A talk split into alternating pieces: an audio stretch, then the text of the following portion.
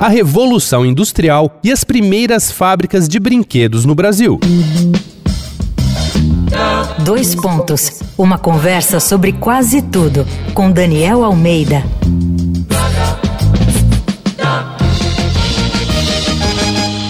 Esse é mais um episódio da série Brincadeira de Criança aqui do Dois Pontos, em que a gente está desbravando o mundo das brincadeiras da infância, etc. Mas como chegaram os primeiros brinquedos no Brasil?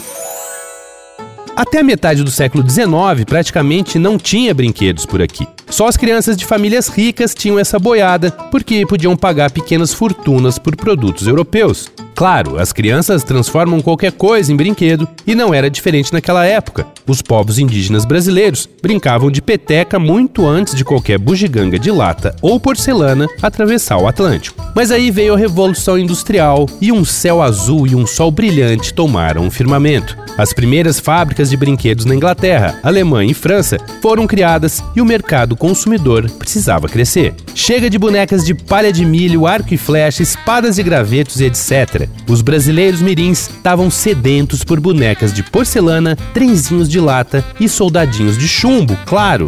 Não tão claro assim, porque ainda era caro e para poucos. A brincadeira começa a ficar boa para mais gente com o começo da produção nacional de brinquedos, com a chegada dos imigrantes europeus entre o final do século XIX e o início do século XX. Eram fábricas pequenas de produtos artesanais e a maior parte reproduzia objetos da vida adulta. Afinal, convenhamos, qual o objetivo do brinquedo se não formatar os pequenos para as futuras profissões, né não? Pode soar até bem atual, ouve só.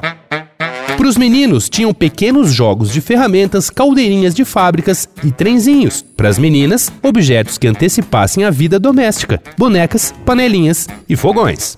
Foi com a Primeira Guerra Mundial e a dificuldade para importar produtos europeus que rolou um grande crescimento de vários setores da indústria nacional. Só em São Paulo tinha em torno de 80 pequenas fábricas de brinquedo no começo do século XX. Entre essas empresas paulistanas, duas se destacaram: a Metalma e a Estrela. A Metalma era uma divisão das indústrias Matarazzo e a principal matéria-prima eram as sobras das folhas de Flandres usadas na fabricação de latas da indústria de alimentos. A Estrela, escrito com dois L's na época, viraria uma das líderes do mercado nacional com lançamentos históricos como o Cão Mimoso, primeiro boneco de madeira com movimento e som, a boneca Suzy e o Banco Imobiliário. Apesar de sofrer um baque a partir dos anos 90, com a abertura das importações e o aumento de produtos falsificados, a Estrela soube se atualizar e explorar melhor a relação afetiva com muitos de seus hits. O polêmico Pogobol, Ferrorama, Fofolete, Cai Não Cai, entre muitos outros, estão todos de volta, além da marca firmar parcerias com youtubers e fenômenos pop como a série La Casa de Papel e Porta dos Fundos, para deixar claro que eles continuam acompanhando demandas de novas e antigas crianças. Ó, oh, mas só fiquei mal mesmo que a pipoqueira Pip Pop,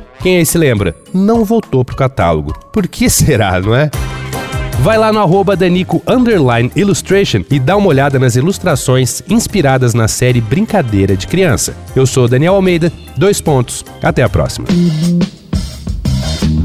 Você ouviu Dois Pontos, uma conversa sobre quase tudo com Daniel Almeida.